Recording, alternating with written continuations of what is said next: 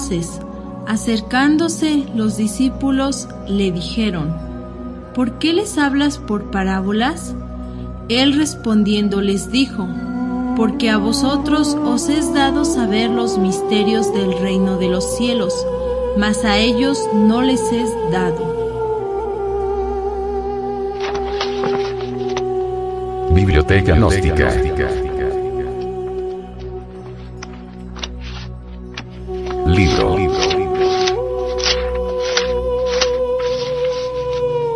Pisti Sofía. Develada por el venerable maestro, Samael Aumbeor.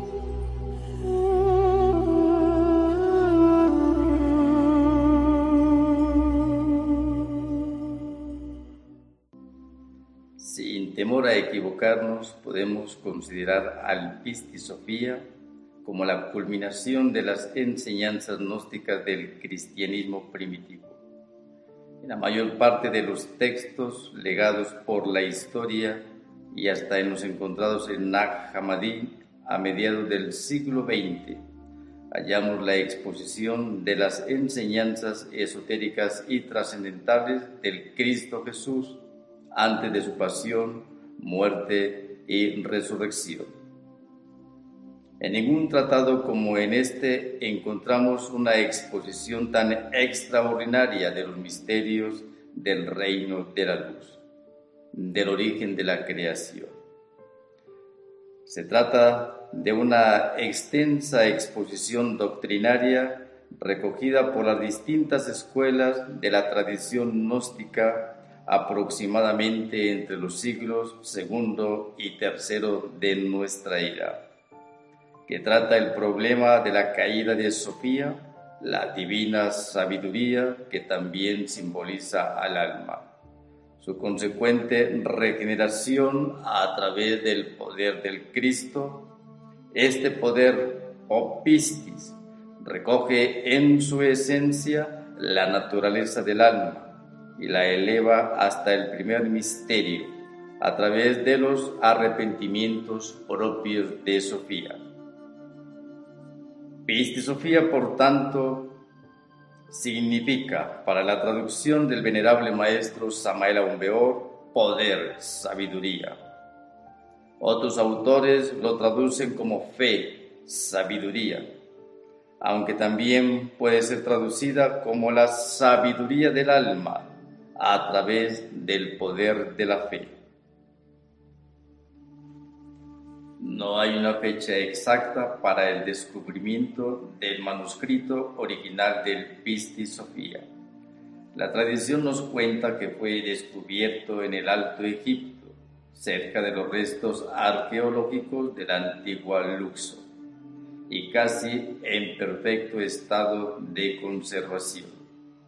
La obra madre original fue escrita en griego y no pudo ser encontrada porque solo se conservó una copia escrita en copto, idioma egipcio de aquella época. Esta copia fue vendida en Londres a mediados del siglo XVIII y formó parte de la biblioteca personal del doctor Askew cuyos herederos la vendieron finalmente en 1785 al Museo Británico, en donde se puso por primera vez al alcance de los estudiosos del cristianismo primitivo. Según nos comenta el venerable maestro Viracocha en su libro La Iglesia Gnóstica, la primera publicación del Pisti tuvo lugar en el año 1851 en latín. Todos los críticos y estudiosos del cristianismo concuerdan en que esta obra proviene de la escuela gnóstica cristiana primitiva, en alguna o varias de sus múltiples derivaciones. La obra Pisti Sofía está dividida en 148 capítulos y en cuatro grandes libros, de los cuales el segundo lleva un encabezamiento que dice, segundo libro de la Pisti Sofía, acompañado por un título que al final dice, parte de los volúmenes del Salvador. La importancia de esta obra para la gnosis contemporánea es obvia. Se trata de las enseñanzas secretas de Jesús tras la resurrección, con comentarios, preguntas de sus discípulos y discípulas, entre las cuales se incluyen su madre y su compañera María de Magda.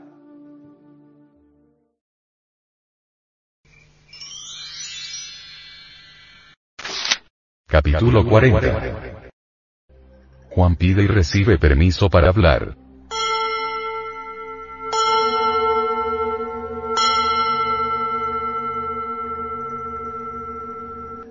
Sucedió entonces, mientras Jesús pronunciaba estas palabras, que les dijo, Este es el cuarto arrepentimiento que expresara Pistis Sopía.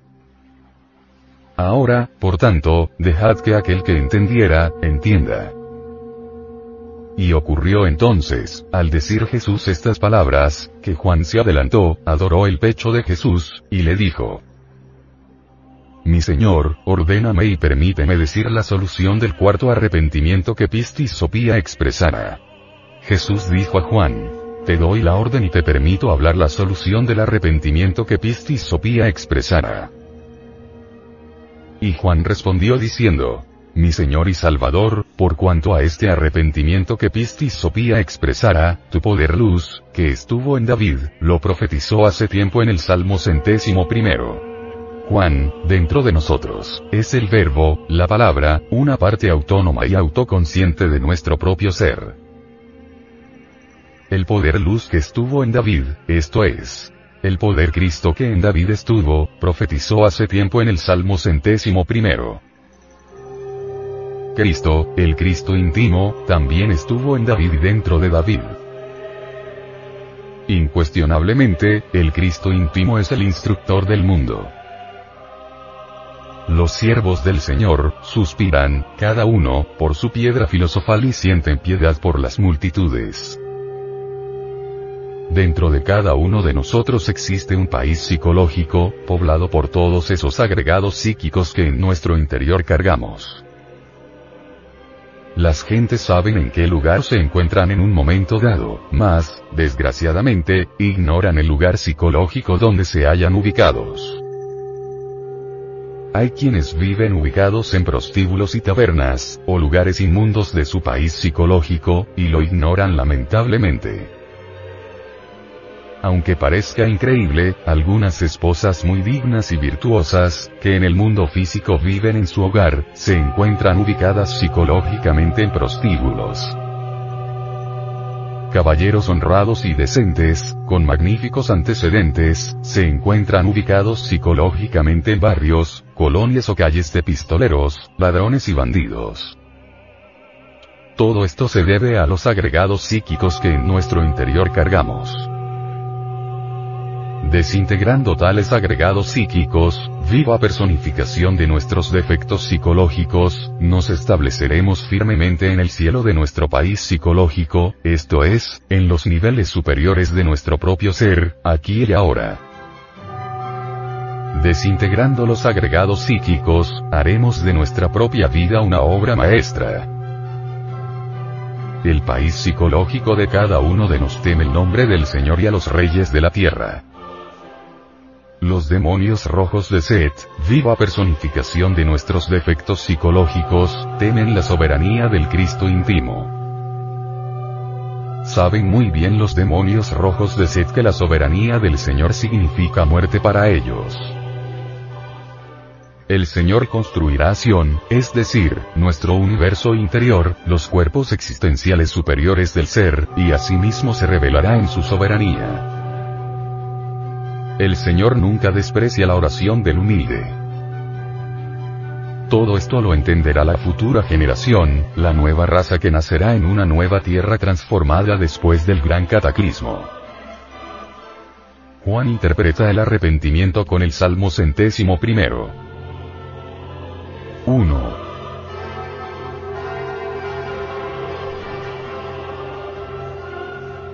Señor, presta oído a mi súplica y deja que mi voz llegue a ti.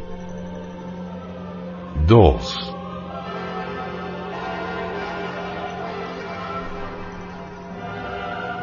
No vuelvas tu rostro a mí. Inclina tu oído hacia mí el día que esté oprimido. Préstame oído pronto el día que clame por ti. 3.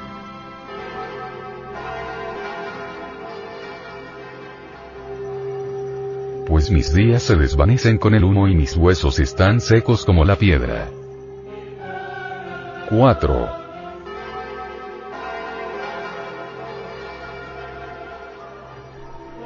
Estoy agostado como el pasto y mi corazón está seco. Pues he olvidado comer mi pan. 5. Desde la voz de mis gemidos mis huesos hienden mi carne. 6.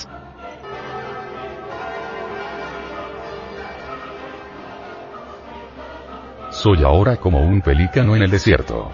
Me he convertido en un búho de la casa. 7.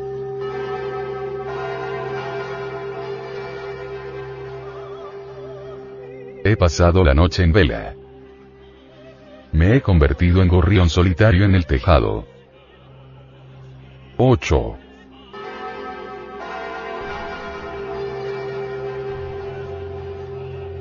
Mis enemigos me han vilipendiado durante todo el día y quienes me honraban me han injuriado. 9.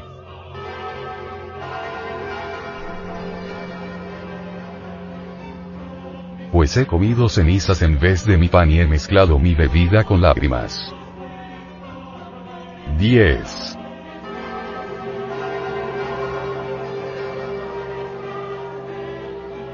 Debido a tu ira y a tu enojo, pues tú me has levantado y derribado.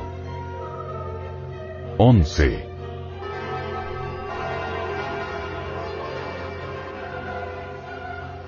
Mis días han declinado como una sombra y yo estoy agostado como en el pasto. 12.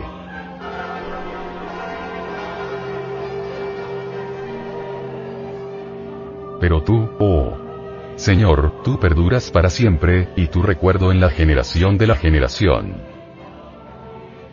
13.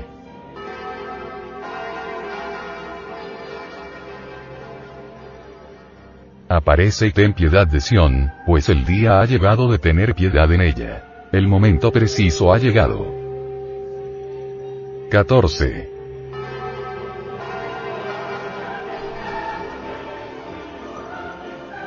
Tus siervos han suspirado por sus piedras y tendrán piedad del suelo. 15.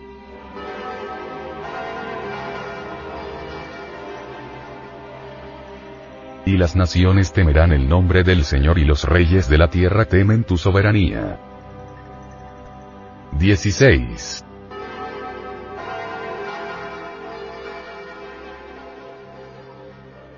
Pues el Señor construirá Sion y se revelará a sí mismo en su soberanía. 17.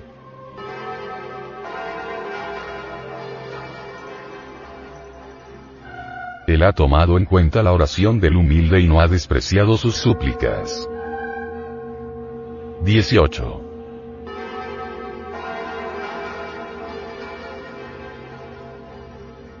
Esto será registrado para otra generación, y el pueblo que será creado alabará al Señor. 19.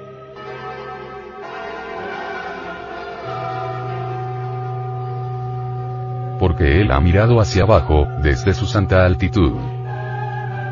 El Señor ha mirado hacia abajo desde el cielo, sobre la tierra. 20.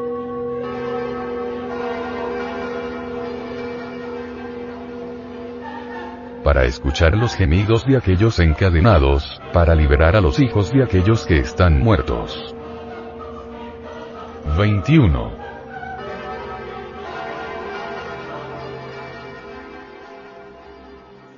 para proclamar el nombre del Señor en Sion y su glorificación en Jerusalén.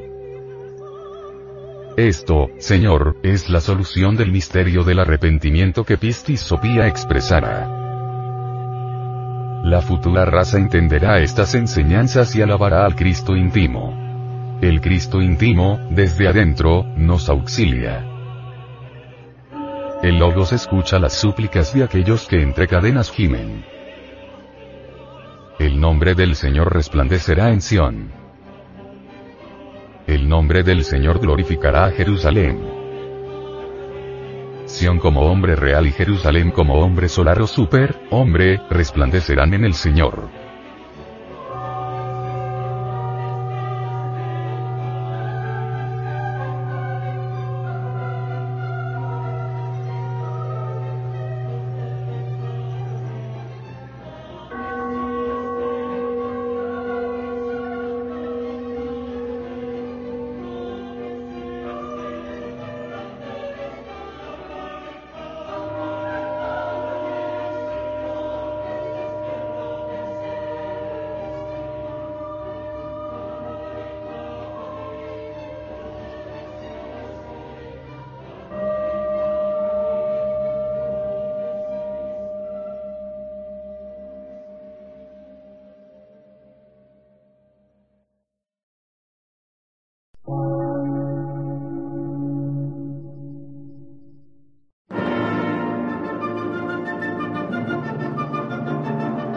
Emisora, gnóstica, transmundial.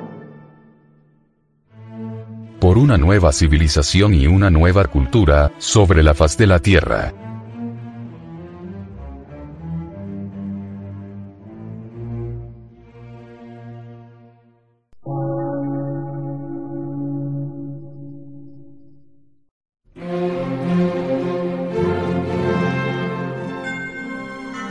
Medio de radiodifusión. Científico, artístico, místico y filosófico. De la Asociación Colombiana de Centros de Estudios Gnósticos, Antropológicos, Psicológicos y Culturales. A. C.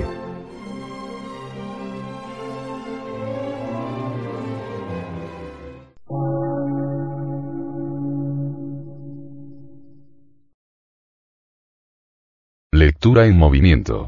Difusión sin fronteras.